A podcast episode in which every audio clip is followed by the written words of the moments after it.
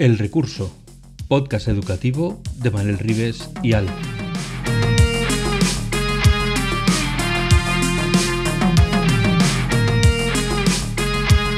El Recurso es un podcast patrocinado por Golden Mac Edu, Grupo Catwin, tu especialista en soluciones pedagógicas Apple para el sector educativo. Si estás interesado en saber cómo la tecnología amplía las posibilidades de enseñanza y aprendizaje de tu centro, visita nuestra web edu.goldenmac.es.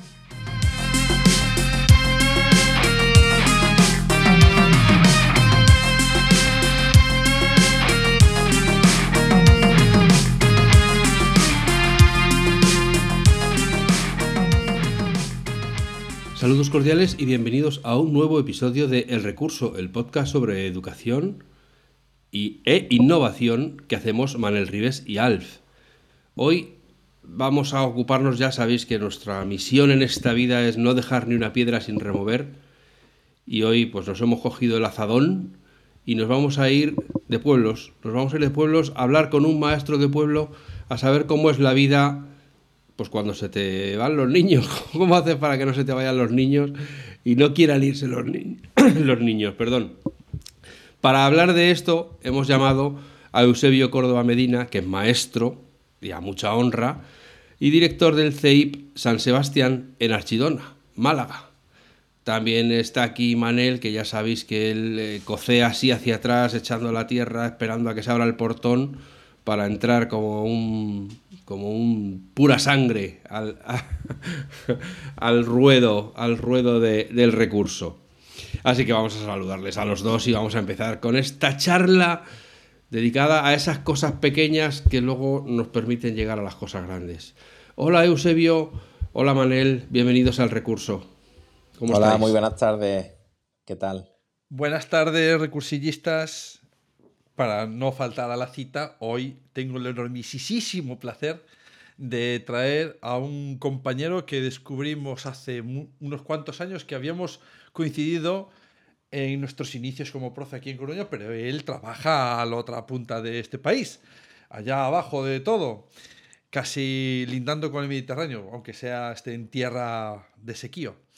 Y Eusebio y yo nos conocimos hace mucho tiempo cuando él estaba trabajando como asesor, ¿no? Eh, Eusebio, estaba como asesor en Antequera. Yo sí, trabajaba de asesor en el Centro de Formación del Profesorado de Antequera. Sí.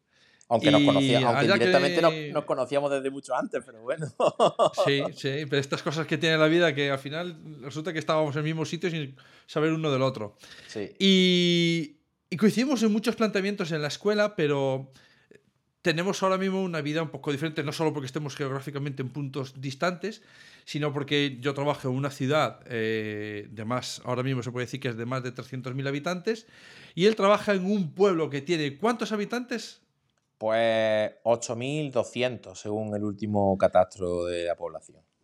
Padrón municipal, mejor dicho. Padrón, padrón ¿Cómo, ¿Cómo se vive ¿Cómo se trabaja como maestro en un lugar tan pequeñito? Porque hay mucha gente que está trabajando en una gran urbe y dice, vale, 8.000, ¿cuántos niños salen al año ahí? Bueno, pues. 8.000 hay en mi edificio. Eh. pues la, verdad es que, a ver, eh, para que te haga una idea, eh, te puedo contar, pues, cuando mi hija iban al colegio, que ya son universitarias, ¿no? Y, y algunas, pues, tiene su trabajo ya y todo, o sea que ya tengo unas cuantas decanas yo también. Pues te puedo hacer la idea, aquí en, nuestro pueblo tenemos dos centros y prácticamente en el centro que yo tengo ahora llegamos a tener tres líneas y en el centro que compartí el pueblo con nosotros tenían dos, además llenas, 25. Hoy en día te puedo decir que según las previsiones de escolarización que tenemos para el año que viene, entre los dos centros no vamos a llegar a 43 niños. Es decir, como mucho, como mucho vamos a tener 20 niños o 21 niños por centro. ¿Vale? O sea que imagínate lo que es pasar de tener más de 100 niños a tener 40, no, bueno, más de 100, te estoy hablando hasta 125 nacimientos al año a tener 40 y bajando, y bajando, ¿vale? O sea que... O sea que el, que el concepto de España vaciada en el sentido de eh, pasado, porque está vaciada, vosotros lo que estáis haciendo es viviendo ese proceso. Nosotros estamos viviendo el proceso de vaciamiento, de vaciado de los pueblos del interior. Y todavía, todavía en la localidad donde yo vivo, aquí en Archidona, bueno, pues dentro de lo que cabe, mm, va lento, pero en pueblos de alrededor nuestra que tienen 2.500, 3.000 habitantes, el, digamos que el bajón que está teniendo la escuela es brutal. Es de ya unir ciclos completos como infantil, de tener que unir primeros y segundos, porque no hay niños para, hacer ni siquiera unidades puras. O sea, que es que eh, en esta parte, eh, aquí vivimos, en la provincia de Málaga, por ejemplo, hay una doble, hay una dualidad entre el interior y la costa, ¿no? En el interior se están cerrando unidades y en la costa no hay sitio para meter a la gente. O sea, que, que al final se está vaciando el interior. La España vaciada la España vaciada hace referencia a algo que ya no tiene remedio, porque ya está vaciada. Vosotros estáis en la espada vaciándose. Estáis pues todavía eh. en la espiral hacia abajo, viendo cómo todo eso, todos los días despidiendo gente. Sí, pues sí. Pero eso, eso que cuentas es porque hay un trasvase de la gente del interior al exterior por necesidades económicas, laborales o lo que sea. Bueno. O por, por, porque hay menos natalidad. Mira, eh, te puedo contar porque además yo soy presidente de la Comisión de Escolarización que un tercio de los alumnos que se matriculan son de origen marroquí en la zona nuestra. Es decir, si a esos 50 niños aproximadamente que estamos teniendo ahora les quita ese tercio de marroquíes, que normalmente son familias que se han venido a trabajar aquí, estamos diciendo que no nacen 30 niños o sea, eh, los nacimientos reales del pueblo son 30 niños, los demás son casi todos niños que no han nacido aquí, pero que se vienen con la familia, ¿vale? O sea, que llegan más tarde. Estamos hablando de, que prácticamente hemos pasado a tener un tercio de los nacimientos que teníamos antes. Si es, aunque es verdad que la esperanza de vida ha aumentado, pero eh, las defunciones siguen su ritmo, entre comillas, normal y, y, todo el bajón que tuvimos del COVID, pues la verdad es que se nota, se nota muchísimo, se nota una barbaridad. Y es que incluso por aquí cerca tenemos ciudades más grandes como Antequera que también están bajando en población y estamos hablando de, poblaciones de 40, de 40 y tantos mil habitantes, o sea que, la población escolar está bajando, de hecho se están quedando vacíos ah, líneas de algunos colegios, tanto públicos como concertados, que, que, que la gente se pegaba auténticos guantazos por, matricularse en alguno de ellos, no hay ningún problema de plazas ya hoy en esa localidad, ¿eh? pero ninguno. Entonces, eh, la situación eh, pasa... Mm, ¿Por qué estrategias crees tú que debería pasar para... Evidentemente, decir que nazcan más niños es muy fácil, pero claro, hay que mantener para la familia. Es, un, es, un, trabajo que, que, nosotros llevamos haciendo aquí en el centro durante, bueno, yo, llevo nueve años aquí, ocho como director, y desde que comenzamos a trabajar en el centro, una de las cosas que, que siempre hemos dicho que debe ser, mm, o que debemos tratar de transmitir es la importancia y la puesta en valor de lo que tenemos en nuestra localidad. Y no hay mejor sitio que poner en valor las cosas que tenemos aquí que la escuela, o sea, es el mejor escaparate que tenemos. Entonces, ¿qué es lo que hicimos desde ese tiempo? Bueno, aunque tuvimos, hemos tenido un cierto parón con el tema del COVID, que ha sido en todos los sitios, ¿no? Pues la verdad que casi todos los proyectos que realizamos en la escuela, pues tienen, tienden a eso, a poner en valor qué es lo que tenemos en la localidad. ¿Para qué? Para que nuestros alumnos reconozcan lo que tienen, lo valoren y luego sean capaces de ponerlo en valor y de defenderlo, que eso creo que es algo muy, muy interesante. ¿no? Eh, mi pueblo es un pueblo muy pequeño, pues son 8, somos 8.000 habitantes, pero después por aquí han pasado desde los cartagineses, bueno, las poblaciones mm, prerrománicas, eh, cartagineses, romanos, árabes, y tenemos vestigios de todas esas civilizaciones. ¿Qué mejor sitio que para estudiar la historia que el propio pueblo? O sea, y, y poner en valor todas las cosas que tenemos relacionadas con la historia, por ejemplo, o relacionadas con la industria, o relacionadas con el campo. Pues eh, intentamos en la medida de lo posible pues que los chavales conozcan y valoren lo que tienen a través de los proyectos que realizamos en la escuela.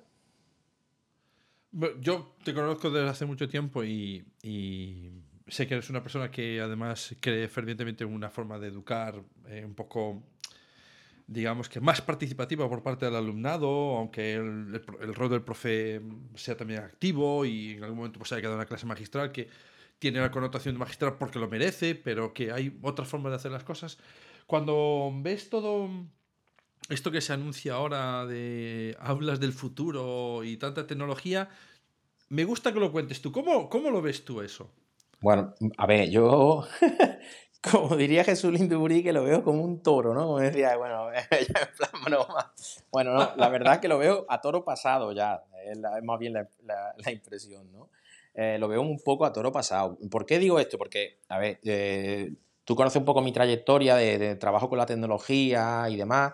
Y a mí, pues claro, cuando ahora en cursos de aula del futuro empezamos a hablar del croma, cuando llevamos ocho años o nueve años haciendo croma con nuestro alumnado, o la gente empieza a hablar de impresión 3D, cuando en nuestro centro llevamos ocho años haciendo impresión 3D o cuando se habla de podcast o de radio y llevamos también ocho años y eso parece que es lo último, lo más nuevo.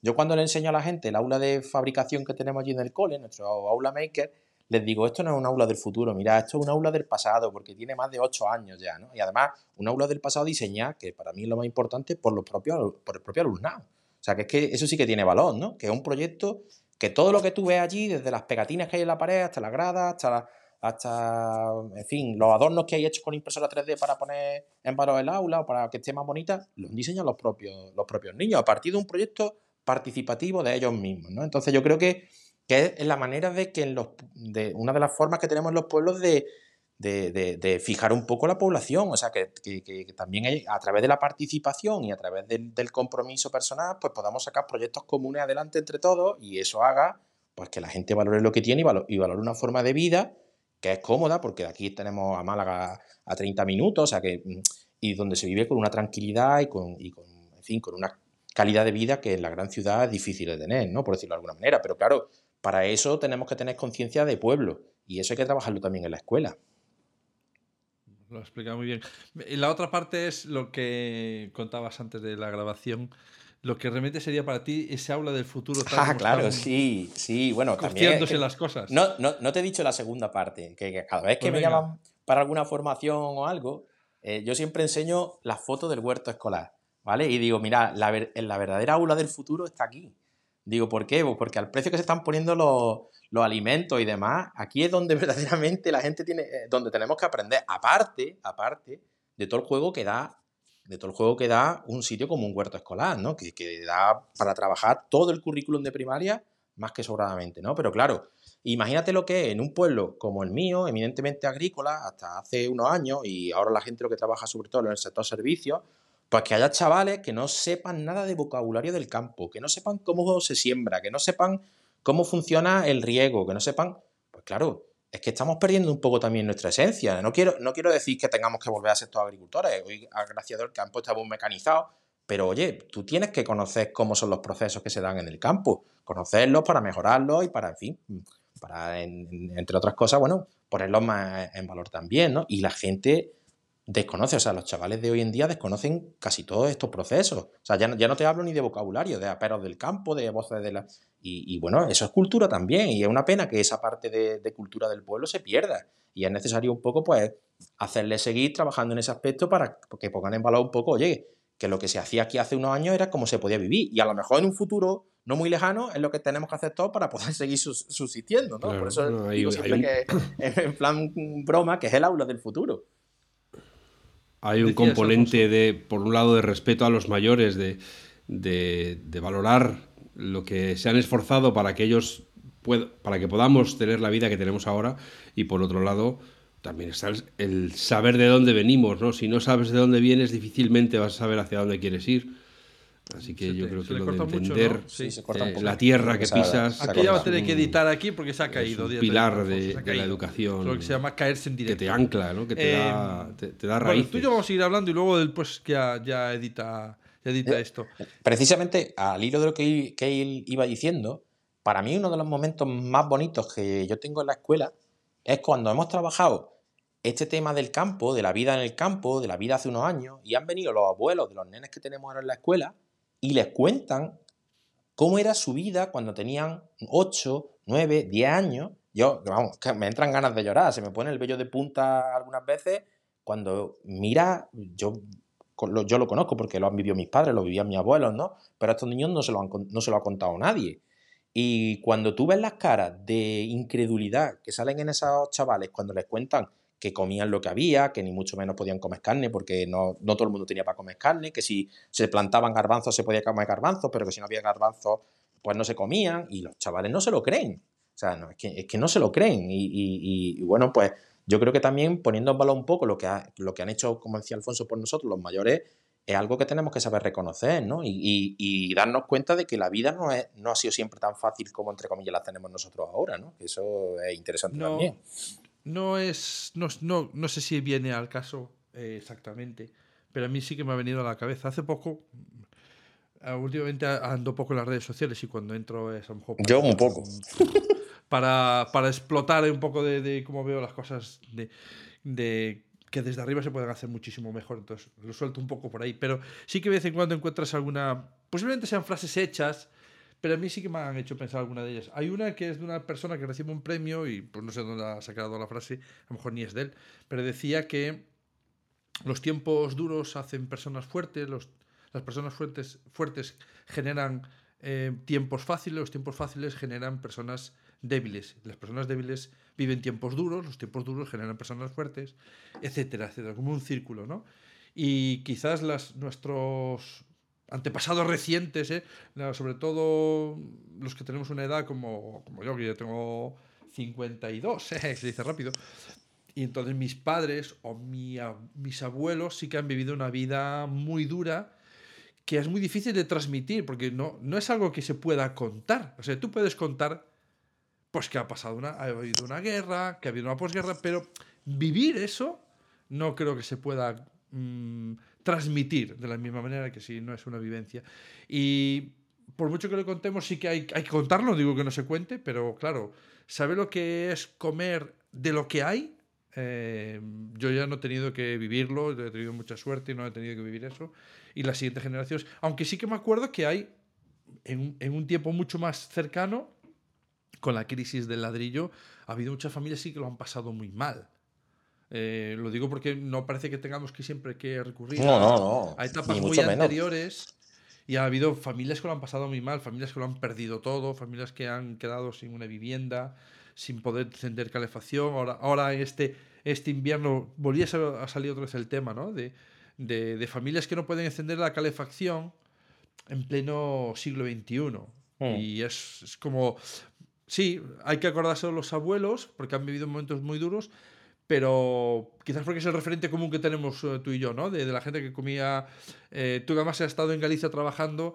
Eh, era muy típico decir aquí que, que, el percebe, que ahora es un manjar exquisito en el bolsillo de muy poca gente que se lo pueda permitir, pero antiguamente era, era carne de pobre, es decir, comía percebes el de la costa porque no se le daba valor, ¿no? Y, hoy en día, claro, el que tiene dinero se lo permite y los otros no.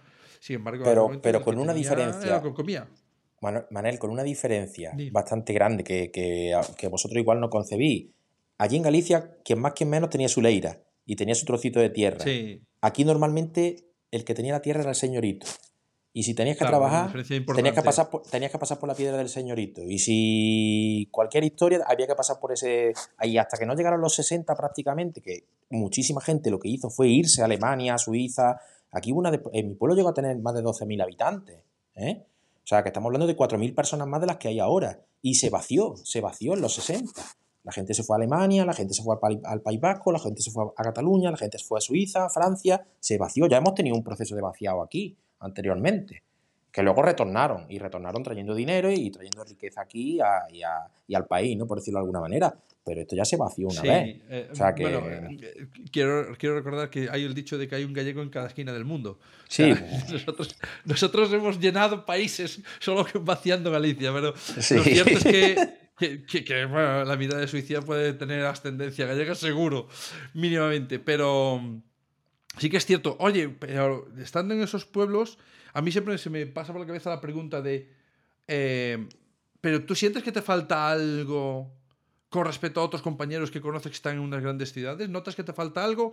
¿O dices, bueno, mm, te puedo, te puedo dar yo cosas que yo tengo y tú no? Yo, sinceramente, no noto que me falte a día de hoy nada que pueda tener un compañero que esté en, una gran ciudad trabajando. Para nada. Ni a nivel de escuela ni a nivel de calidad de vida. Te lo digo sinceramente. ¿Vale? Es verdad que nosotros, eh, el equipo directivo que estamos en mi centro desde hace ocho años, y también es verdad que mi centro ha sido un centro muy particular desde hace mucho tiempo, con muchas líneas de innovación pedagógica, cada, y, ya tenemos una cierta cultura ¿no? de, del trabajo así, ¿no? de bueno, trabajar por proyectos, de, de intentar eh, ser un poco innovador en la forma de trabajar, aunque eso de la innovación está ya un poco degradado, ¿no? No sé, pero no sé qué palabra darle, no, sé qué, cómo definirlo, pero bueno. Eh, intentamos siempre escapar de esa etiqueta y no encontramos otra que sirva, pero. Sí, sí, Lo de innovación dices, ostras, me está rascando solo decirlo. Sí, ya. Mm, en fin, intentamos mejorar, que es de lo que se trata, ¿no? Y, en ese proceso de mejora, pues lo que intentas es cambiar lo que, lo que piensas que no te está saliendo bien, o lo que piensas que no estás haciendo bien Y a nivel de equipamiento, pues ya ni te cuento, ¿no? Como, como tenemos nuestro centro. La verdad que la gente que pasa por aquí eh, se echa las manos en la cabeza que en una escuela pública pueda haber la cantidad de recursos que tenemos nosotros. Y es una pena. Es una pena porque si la administración se diese un poco más, todavía podríamos tener muchos más recursos, porque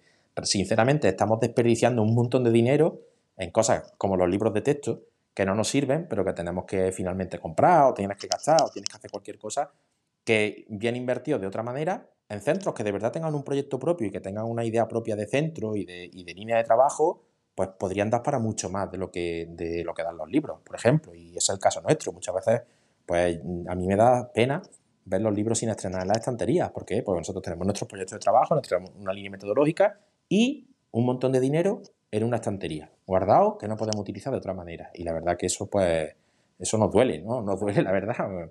Eh, pensamos que, bueno, es que es una lástima, ¿no? Que, tengamos que, que tener eso allí. Cuando con ese dinero podríamos hacer muchísimas más cosas dentro del centro, claro.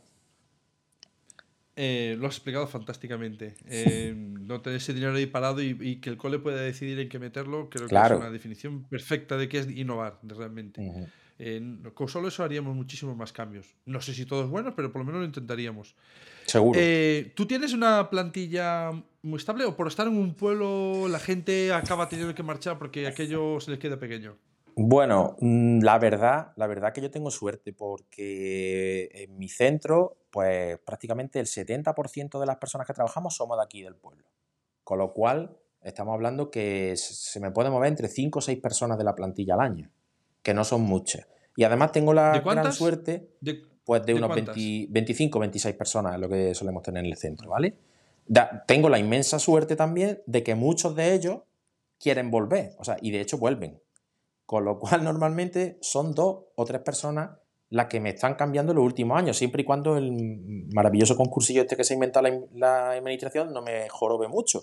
Si me joroba mucho, pues cambio más, ¿no? Puede cambiar seis, siete personas, como mucho. Pero bueno, en principio, como los últimos años siempre había compañeras que, sobre digo compañeras porque son casi todas mujeres, que han repetido o que quieren repetir y han, tenido la opción de repetir, pues es una ventaja muy grande para nosotros. Yo no tengo estos años que, repite mucha gente, pues no tenemos que estar inventando la piedra de nuevo, ni formando los que vienen, sino que a lo mejor llega uno o dos y los propios que llevan un año, por ejemplo, estuve dando una charla hace poco tiempo en un colegio de Córdoba sobre trabajo por proyectos y vino una compañera que lleva un año en el centro a dar la charla. ¿Por qué? Porque si la doy yo, que llevo nueve años trabajando por proyectos, dicen, claro, si este es que sabe mucho, este que no, no, no. Vino ella, fui yo y vino ella, y ella explicó después de un año cómo se trabaja en el cole y cómo está totalmente integrada en esa forma de trabajo y cómo ella es ahora la que integra a los compañeros que llegan nuevos. O sea, que no soy, no soy yo, sino que ya, ya solo con un año de experiencia y teniendo las cosas bien estructuradas se puede trabajar. Y, lo hago simple y llanamente para darle un poco más de credibilidad al asunto, porque si no la gente no se lo cree, por decirlo de alguna manera, ¿no? Claro, venís vendiendo, no, mira, no venimos vendiendo humo, venimos vendiendo que hay una persona, que, que si se hacen las cosas bien, se pueden conseguir. Y gente que lleva poco tiempo, en el centro, pues coge la dinámica de trabajo de una manera rápida.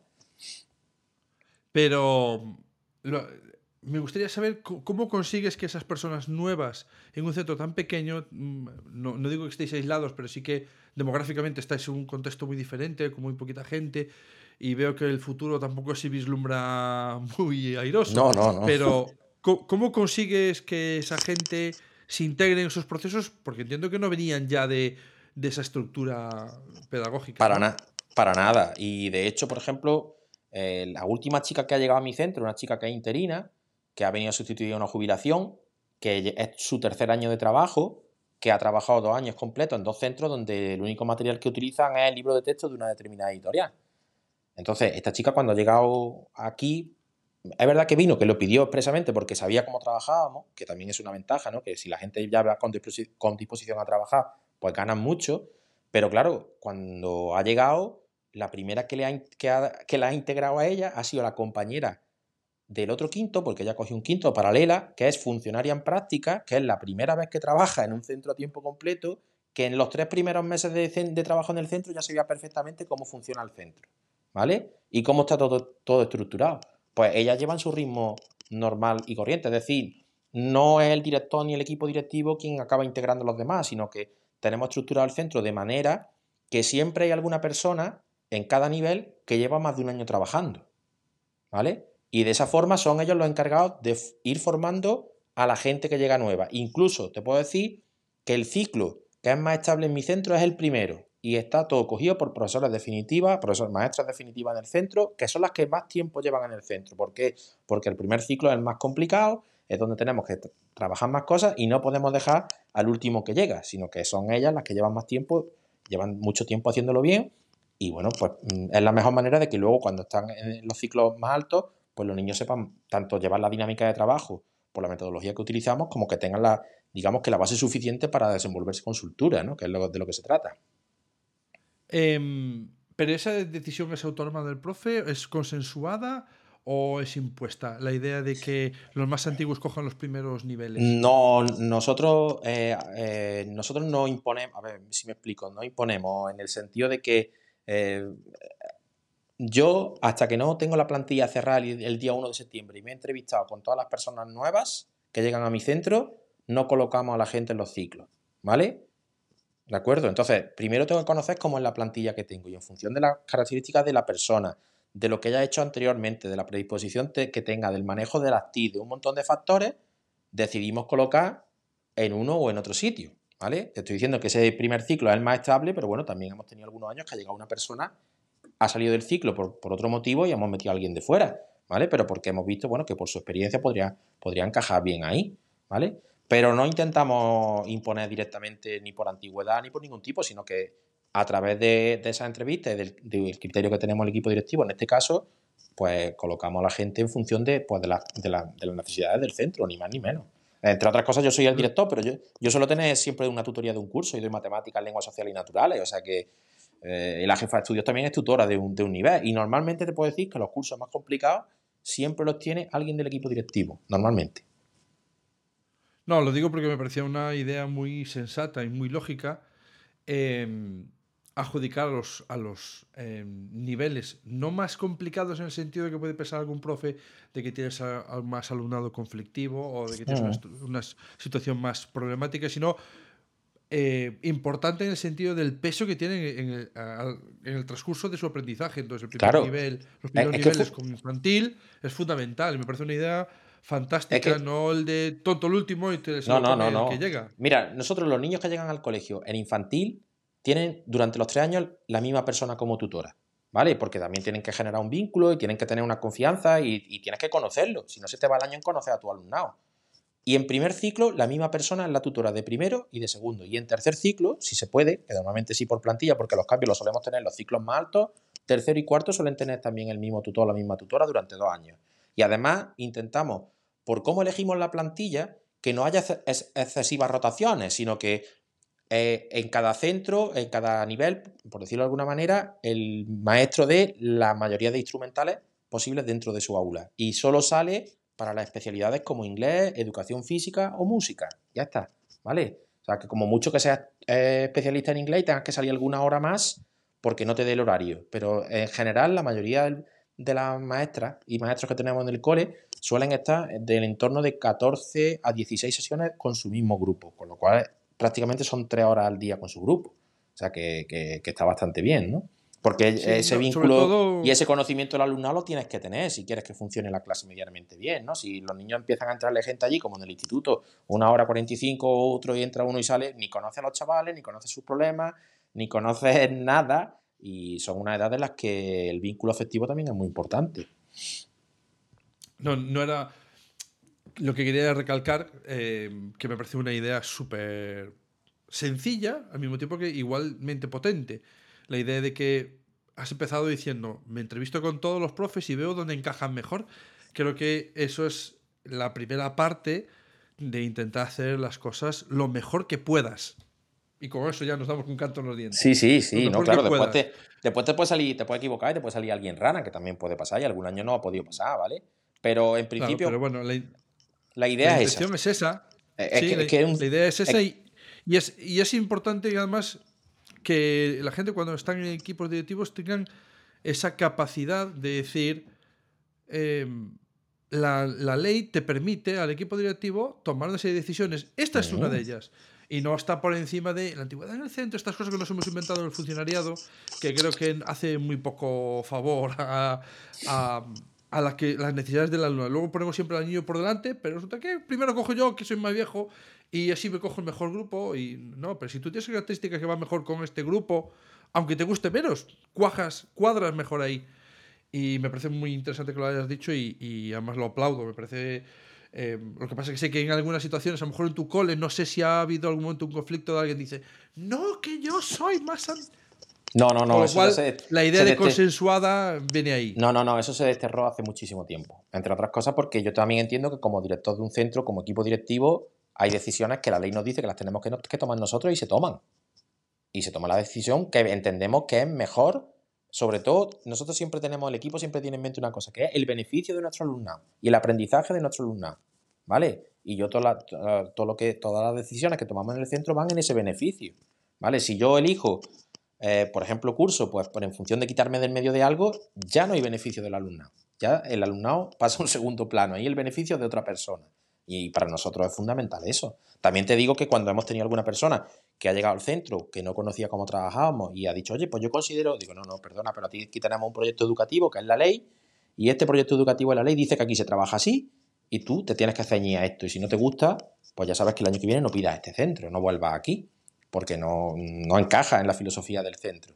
Y entonces, bueno, pues tratamos de que la gente cuando viene sepa cómo trabajamos, porque te, lo quería decir un poco antes, eh, ¿por qué esta gente encaja tan rápido? Porque tú sabes que yo trabajé de asesor de formación, que lo hemos comentado al principio, y una de las cosas que yo siempre decía eh, cuando estuve allí, decía que no sabemos gestionar el conocimiento de las instituciones, no sabemos gestionar el conocimiento de las instituciones. Trabajamos mucho, hacemos muchas cosas, pero después no somos capaces de eso, tenerlo almacenado, trabajar, volverlo a trabajar, mejorarlo, etcétera, etcétera. Bueno, pues una de las cosas que nosotros sí tenemos en nuestro centro es todos nuestros proyectos de trabajo realizados y colocado en un determinado sitio donde es accesible para todo el profesorado que llega y donde cualquier compañero que ya haya estado un, año antes te puede explicar perfectamente cómo funciona.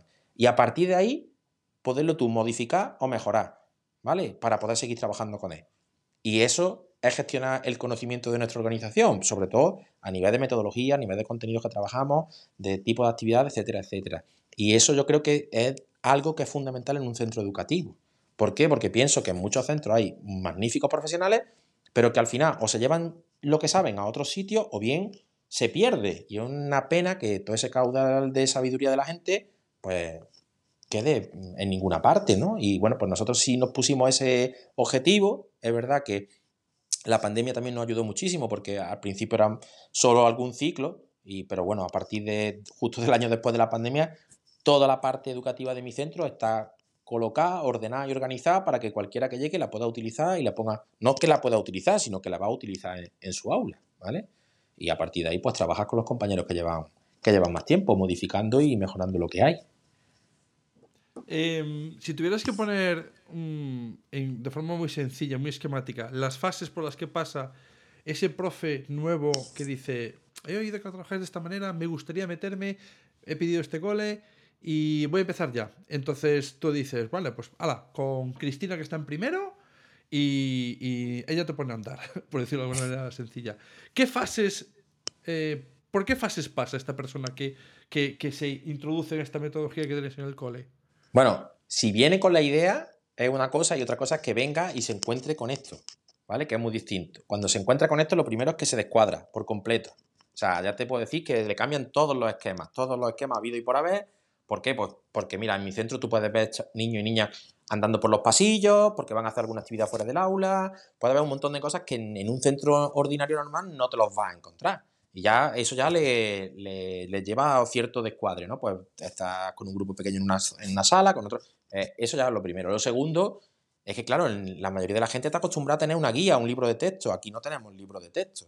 Bueno, aquí trabajamos todos con, con nuestro Classroom donde tenemos las actividades, tenemos nuestro site de Google, donde tenemos los contenidos y a partir de ahí programamos, diseñamos y mejoramos. Y claro, eso es difícil, sobre todo si no ha, utilizado esta tecnología.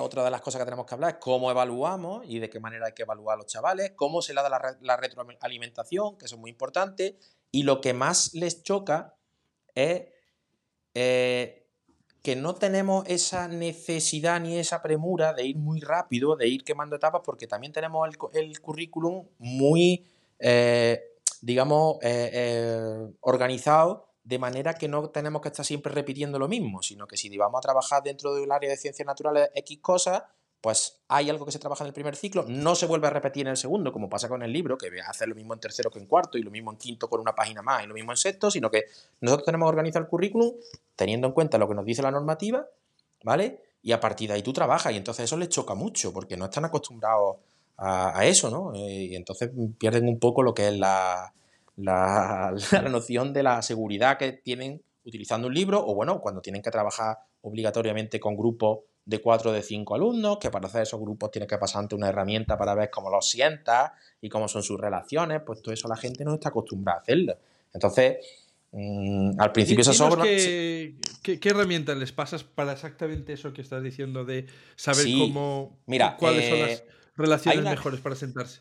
Hay una herramienta que, que es el, sociograma ¿no? de toda la vida, pero que un compañero mío que trabajó conmigo en el CED Antequera, David Sánchez, con el que tuve el placer de incluso publicar algún libro relacionado con competencias básicas, trabajo por competencias, hace un tiempo, él hizo una herramienta que todavía era mucho más completa que el sociograma normal, que es el multisociograma. El multisociograma te dice, con la sencilla pregunta de preguntarle a un niño con quién te, si te quieres sentar con este chico, con esta chica, si dices que sí, no, o te da igual, es a través de un Excel donde solamente tienes que meter S, N o, la, o la O, que es que te da igual, te dice cómo son las relaciones de la clase. Te dice que chavales tienen problemas, te dice que chavales son los líderes, eh, te dicen cómo es la relación en el grupo entre los chicos, o sea, entre los chicos, entre las chicas, de las chicas hacia, hacia los chicos y de los chicos hacia las chicas, con lo cual tú sabes si hay un problema coeducativo en tu clase, sabes distinguir perfectamente a quién no debes sentar junto para no crear un gueto y que sean aislados por el resto de la clase, claro, eso, eso son cosas que normalmente no se hacen, muchas veces hacemos los grupos entre comillas, la viruré, o simplemente porque, bueno, tenemos que poner a uno bueno con rendimiento académico bueno, tenemos que poner dos que sean más normales y tenemos que poner uno que necesita ayuda, pero a lo mejor los cuatro se matan vivos, ¿entiendes o no? Y tú necesitas hacer los grupos, estructurarlos con una, con una cierta coherencia, o sea, que, tienes que tener tu, tu, forma de hacerlo. Y la gente no está acostumbrada a eso tampoco, o sea, que, que son cosas que, bueno, que, que, son interesantes, que son muy fáciles de hacer y que te ayudan un montón a que, a que la clase funcione funcione mucho mejor, por decirlo de alguna manera. Y sobre todo, eh, Manel, te voy a contar la experiencia que tuve yo con uno de los grupos, eh, que estuve cuatro años, tuve la suerte de tener los cuatro años. Pues cuando estábamos en cuarto, los chavales me dijeron, maestro, llevábamos, porque aquí es maestro la palabra que utilizan, aquí te ven por la calle y te dicen maestro, y estás todavía escuchando la palabra maestro, que además la palabra para mí más bonita que pueda haber en el mundo de la enseñanza, ¿no? Porque no es ser profesor, es que el maestro no solo enseña, sino que tiene una potestad sobre el alumno, ¿no? Y, además reconocía por él, ¿no? Bueno, pues, maestro, ¿sabes qué? Me decían los niños, llevábamos cinco años en la misma clase y no nos conocíamos. Y no nos conocíamos, no sabíamos quién éramos nosotros, solamente conocíamos a nuestro mejor amigo o, con el que estábamos sentados al lado, pero del resto de la clase no teníamos conocimiento.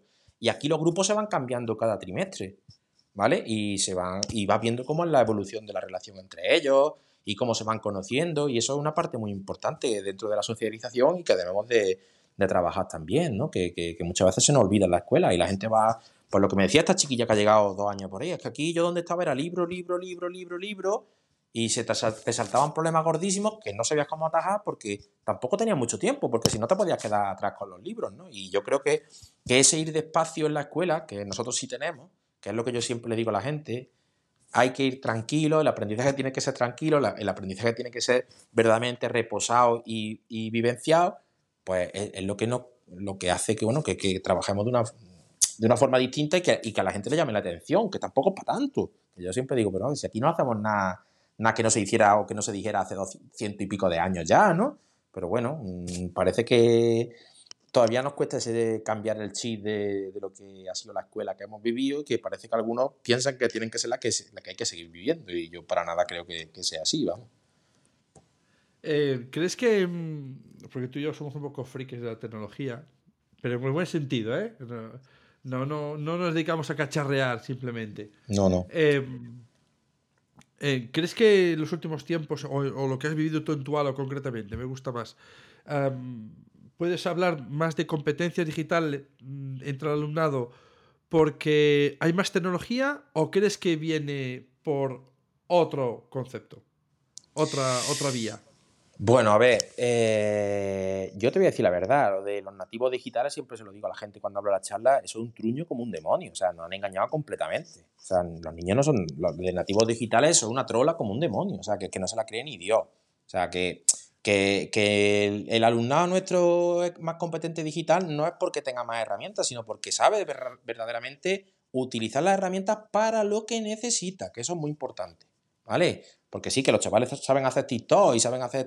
Sí, vale, pero por lo que, cuando los pasas de un teclado de una tablet al teclado de un ordenador, maestro, ¿y cómo se pone la tilde? O sea, que es que, a ver, eh, vamos a ser sinceros, y es que no, es que hay que enseñarles y hay que hacerles competentes a través del trabajo con la tecnología. Y ellos tienen que ver la tecnología como una herramienta para aprender. A nosotros nos, nos costó muchísimo trabajo. Tú sabes lo que hace ocho años llenar una clase de tablet. ¿eh? Y claro, los comentarios es, allí están los niños jugando todo el día con la tablet. Allí es que están todo el día mirando una pantalla, claro. Pues tuvimos hasta que me dé a familias dentro del aula, cuando hacíamos proyectos para que nos ayudaran y se dieran cuenta que, eso era mentira. O sea, que, los chavales no utilizaban la tablet ni como un juego y que era una herramienta de aprendizaje y además una herramienta muy potente.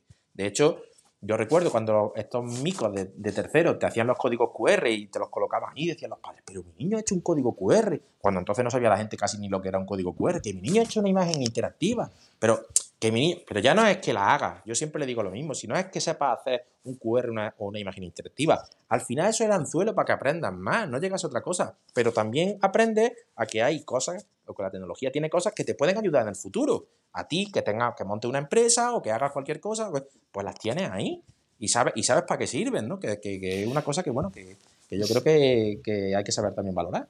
Ya ha salido, ya ha salido en alguna otra charla que eso de aprender eh, disfrutando, eh, a la gente le suena muy raro. Eso de que se pueda eh, estudiar mientras se disfruta, mientras se lo pasa uno bien, y que se pueda aprender, pues eso, que, que, uno quiera aprender, eso, a la gente le suena eso a, magia negra. Algo raro tienen que estar haciendo ahí cuando los niños quieren ir a la escuela a aprender. Y se lo pasan bien. eso no puede ser, mira, no, no, son, no son palabras que juntas. Te voy a contar una historia que, eh, recuerdo que, bueno, eh, aquí en el centro también participamos en la Legolí, ¿no? Tenemos también un tema de robótica, trabajo de robótica muy potente de hace muchos años. Y estábamos un, año en, la final de la Legolí aquí en Málaga y se acercó la mamá de una, de una alumna que, que, teníamos en el centro y me dice, dice, mira, Eusebio, dice, yo, dice, tengo muchas cosas que agradecerle al colegio. Dice, pero una de las cosas que a mí me ha cambiado el chip por completo y me contó una anécdota que tuvo. Nosotros tenemos alumnos de aldea, de aquí cerca, ¿no? del pueblo, que vienen también en transporte, y me dice, una mañana que estaba nevando, le dije a mi hija María, por favor, no te levantes hoy, quédate aquí que estás en el colegio. Y, dice, mi niña me dijo, mamá, que me voy a perder yo un día de escuela. Yo no me pierdo un día de escuela por nada del mundo. O sea que, eh, eh, eh, y, todos y todas las familias acaban diciendo lo mismo. Dice, las ganas que tiene mi hijo, mi hija de ir a la escuela a aprender, pues es que, que, eso no, vamos, no es normal, te decían ellos, no es normal. Con, cuando hablas con otras personas que te dicen lo que tienen, y es verdad, aquí los chavales vienen con muchísimas ganas a la hora de aprender, y aprender pues es divertido, claro que es divertido y que, y que, tiene, y que, y que se puede hacer de otra manera, y además se aprende mucho más que lo que me decían los padres. Es que al final aquí no, no acotamos, sino que, que, el campo es muy grande y no ponemos vallas, o sea, que es que es lo más importante. Que no tiene que ver con estar todo el día jugando. Que Exactamente, ni mucho menos. Eh, van a estar allí a pasárselo bien. No, no. No, no, no, no, a aprender y resulta que esa forma de trabajar les hace. Evidentemente, hay momentos que no lo harán muy bien y hay que decirle esto lo puedes hacer mejor. Hay momentos que a lo mejor no están a la altura y se habla con ellos, pero al final, cuando tienen que pasar la nota de ¿qué tal ha estado hoy? Dices, leches, hoy ha estado guay. Aunque hayas tenido tus altibajos, ¿no? Y ha estado guay. ha estado bien, me siento bien. Y mañana quiero repetir. Pero incluso, Manel, te voy a decir una cosa. Bueno, tú sabes que nosotros tenemos aquí en el cole una pequeña mini empresa educativa, una cooperativa que, montan los propios alumnos cuando están en quinto de primaria, ¿no? Eh, trabajamos el tema de la cultura emprendedora de esa manera. Ellos fabrican cosas con la impresora 3D, las mezclan con cosas del huerto, hemos llegado a vender pues plantitas con su macetero, en fin, eh, montones de cosas, ¿no? Y una de las cosas más importantes para ellos es el hacerse responsable. O sea, que cuando a ti te hacen un encargo o un pedido, tú sepas cómo eso tiene que funcionar, que lo tienes que entregar en una fecha, que las cosas tienen que tirar para adelante, que varios equipos de personas tienen que ponerse de acuerdo para que el producto salga finalmente en condiciones.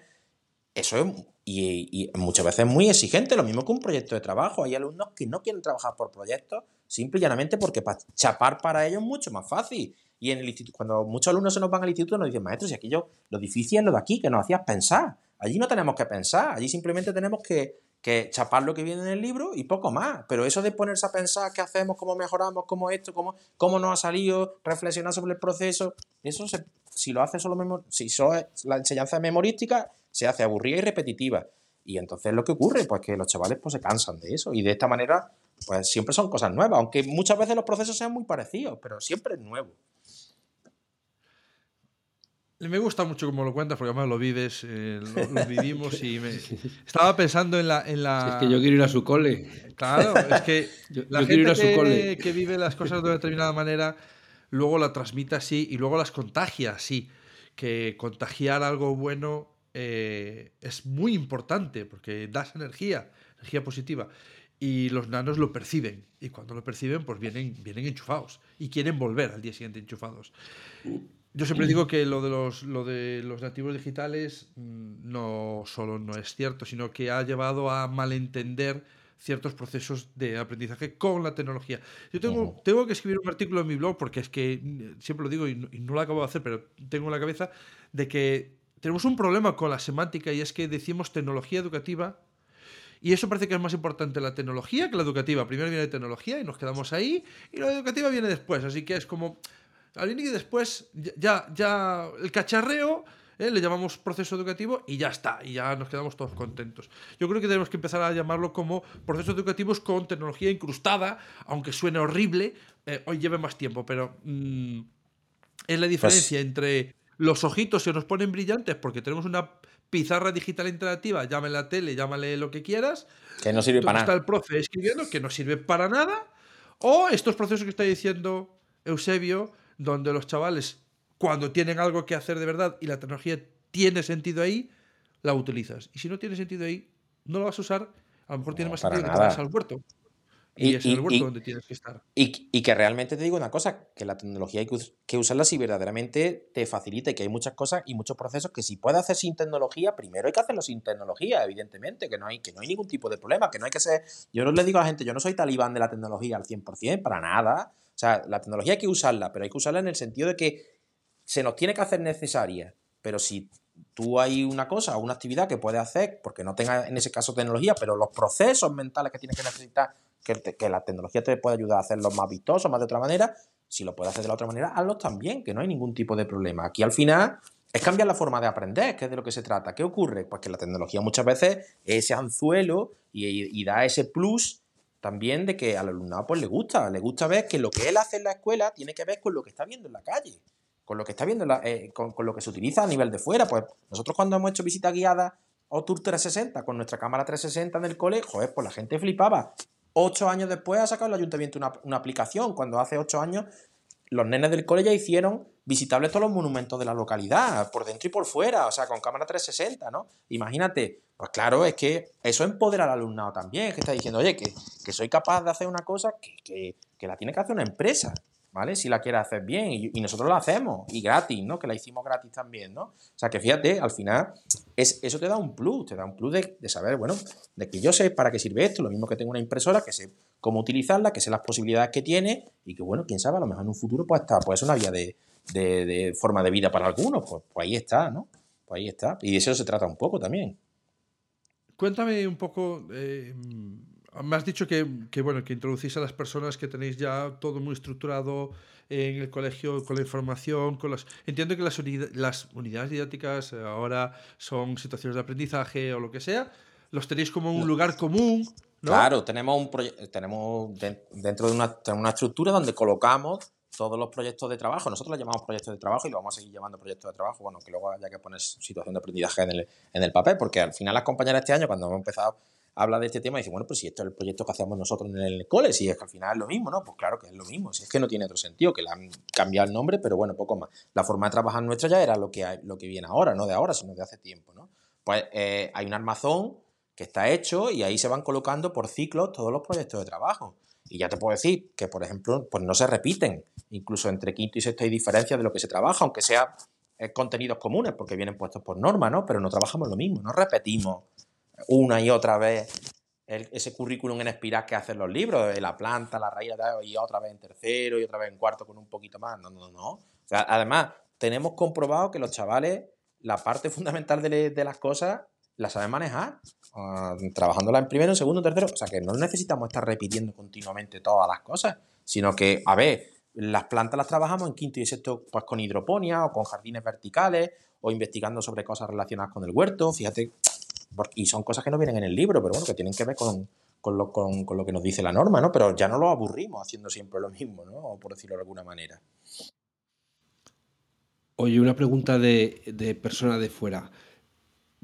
Como persona que ha sufrido exactamente eso que estás diciendo, de repetirlo todos los cursos, todo lo mismo, eso tiene que liberar mucho tiempo, ¿no?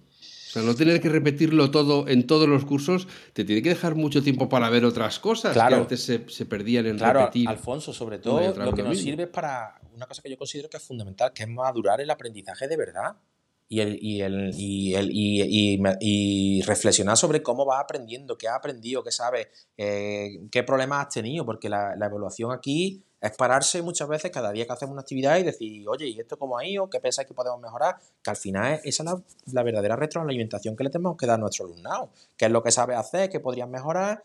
¿Y qué, qué camino tienes para hacerlo mejor? Ni más ni menos.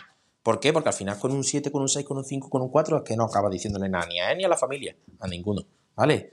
Y yo no encuentro ningún sentido de las notas numéricas en primaria. Yo trabajaría de otra, de otra manera muy distinta en ese apartado. Y no sé por qué la ley no ha sido suficientemente valiente para quitar esto de una puñetera vez.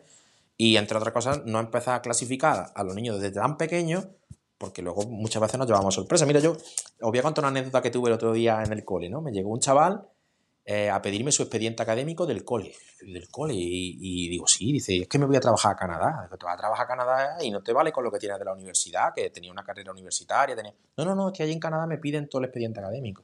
Ah, bueno, pues venga, yo saqué todos los papeles que teníamos en el cole, en la aplicación que tenemos, y se los di. Y era un chaval que había repetido cuarto de primaria, se iba a dar clase de programación, porque era programador de videojuegos, a una universidad canadiense.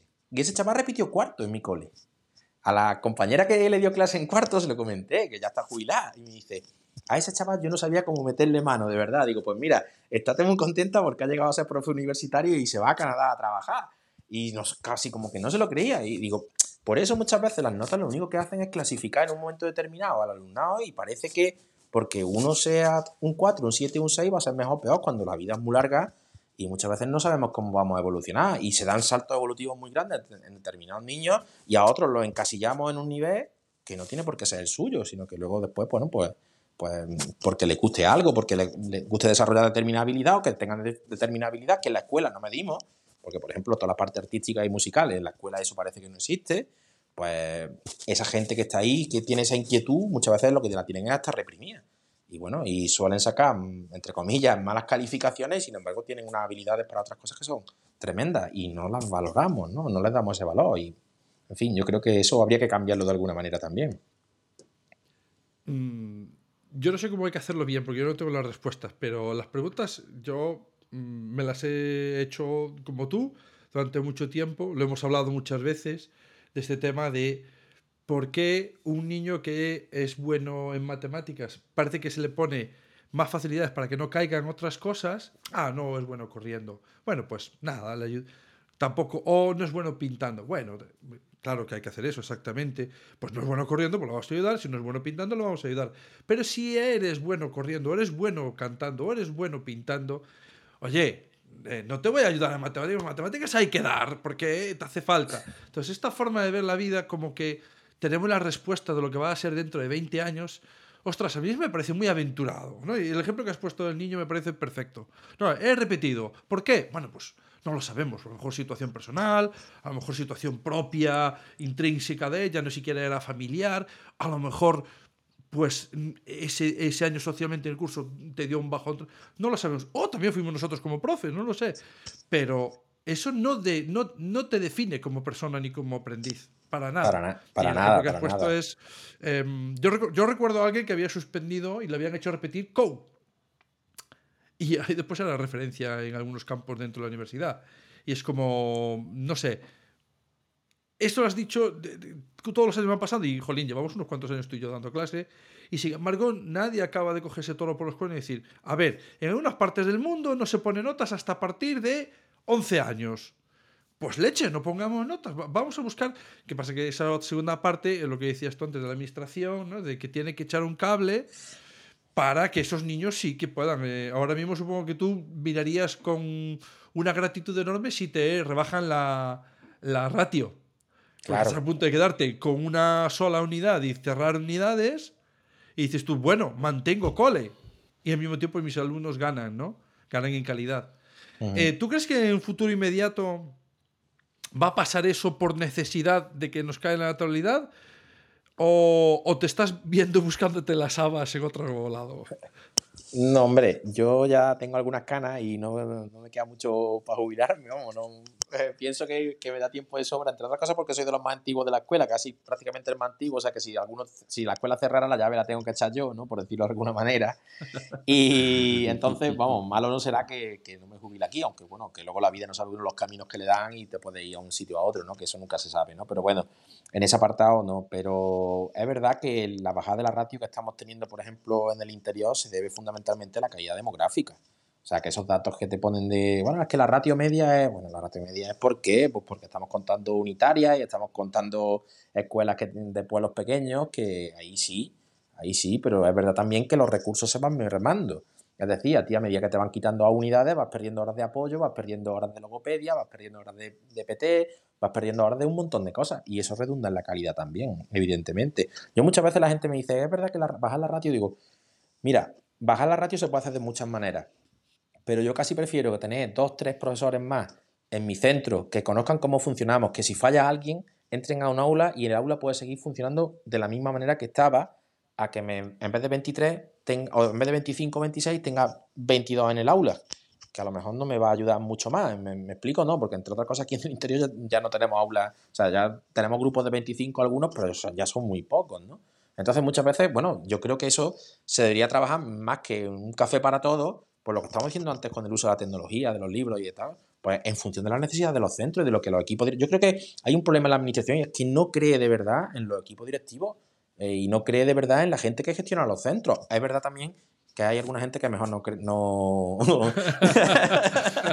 Pero bueno, de todo hemos visto, ¿vale? No voy, a, no voy a decir yo que todos los equipos directivos sean maravillosos, nosotros, incluso también habrá cosas, muchísimas cosas que hagamos, que hagamos mal, pero es que usted, si usted me da a mí la opción de que yo haga un proyecto sobre cómo quiero que sea un centro educativo y, ese proyecto es refrendado por profesorado por, y por familia, en el caso de los centros de primaria, debe usted las herramientas para que yo pueda llevar eso a, a su camino, que es de lo que verdaderamente deberían de hacer.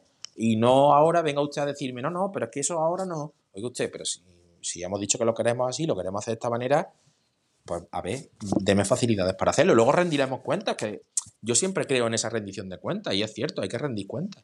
No se pueden hacer las cosas por así y luego, bueno, por si salen o no salen. No, no, no. Hay que hacerlo y hay que, y hay que ver que las cosas funcionan mejor, ¿no?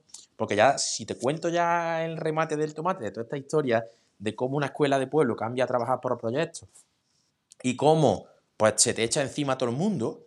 Eh, tú no te puedes ni imaginar cuando yo tenía alumnos en tercero que empiezan a trabajar por proyectos, con tablets, con iPad, con ordenadores, con cámaras 360, con esto, con lo otro. Estos niños cuando lleguen al instituto se van a pegar un viaje como un demonio, le van a coger los palos por todos los sitios. Bueno, pues resulta que esos niños que llevaban cuatro años sin coger un libro, sin hacer un examen, y sin todas estas cosas y jugando teóricamente todo el rato con unas tablets, se van al instituto y van a una Olimpiada de Matemáticas cinco, cinco, que es la primera vez que van a la Olimpiada de Matemáticas cinco niños de primero de la ESO, la primera. Los resultados académicos, pues los que iban manteniendo la escuela también trabajando por proyectos. Algunos incluso mejor, ¿por qué? Porque ya he dicho que eso de chapar para mucha gente es mucho más fácil que ponerse de acuerdo, colaborar, participar y desarrollar una serie de habilidades. Y ahí están, los seguimos mandando para el instituto, trabajando por proyectos y no se estrellan, no se estrellan. O sea, que, no es que sea un, fracaso absoluto, ni mucho menos, se siguen manteniendo pues los resultados que solían tener en el cole y unos mejor y otros peor, evidentemente, porque luego hay muchos componentes en la vida de los chiquillos, como tú has dicho antes, que te pueden pasar a nivel familiar, a nivel personal, etcétera, etcétera. Y eso ya pues, pues, en fin, están ahí, muchas veces no se pueden controlar, ¿no? Pero bueno, que, que esto no es ningún desastre, ni mucho menos. Al contrario, yo creo que es muy al contrario. para terminar, porque ya llevamos una hora. Yo no sé cómo lo veis, pero yo creo que, tenemos que ir cortando.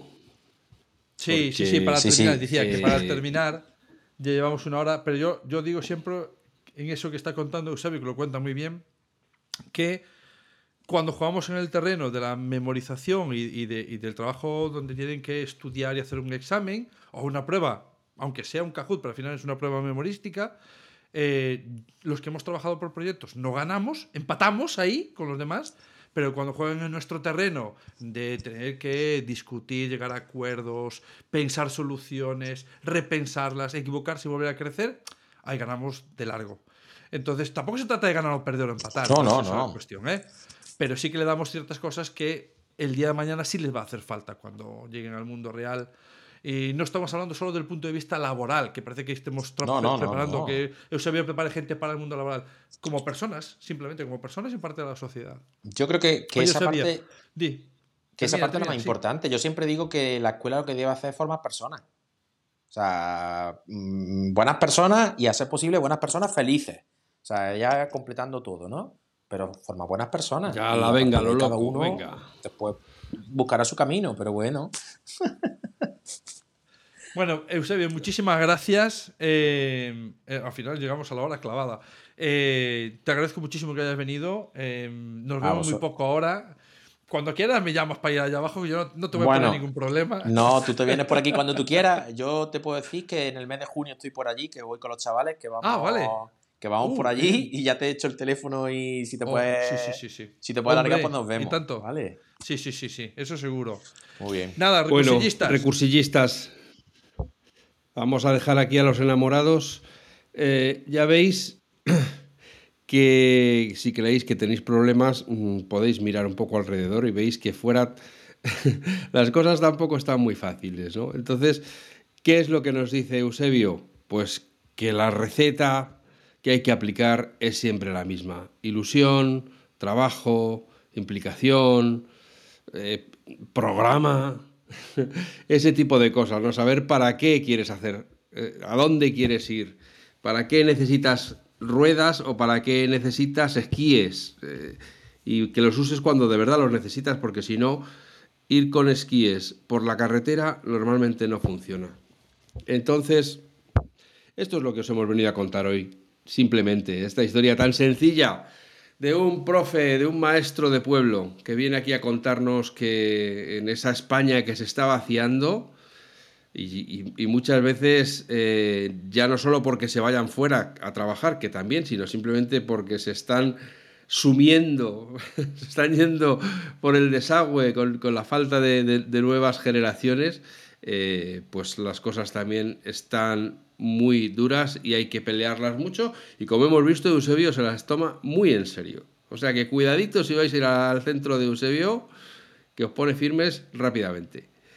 Amigas, amigos, Eusebio, muchísimas gracias por pasar este rato con nosotros. Manel, como siempre, gracias por estar ahí dirigiendo la orquesta. Y a todos los demás, el siete días mal contados, un nuevo tema, una nueva oportunidad de aprender y de encontrar nuevos recursos para nuestra práctica diaria. Que os vaya todo bien y muchas gracias a todos. Hasta luego, recursillistas. Podcast patrocinado por Golden Mac Edu, Grupo Catwin, tu especialista en soluciones pedagógicas Apple para el sector educativo. Si estás interesado en saber cómo la tecnología amplía las posibilidades de enseñanza y aprendizaje de tu centro, visita nuestra web edu.goldenmac.es.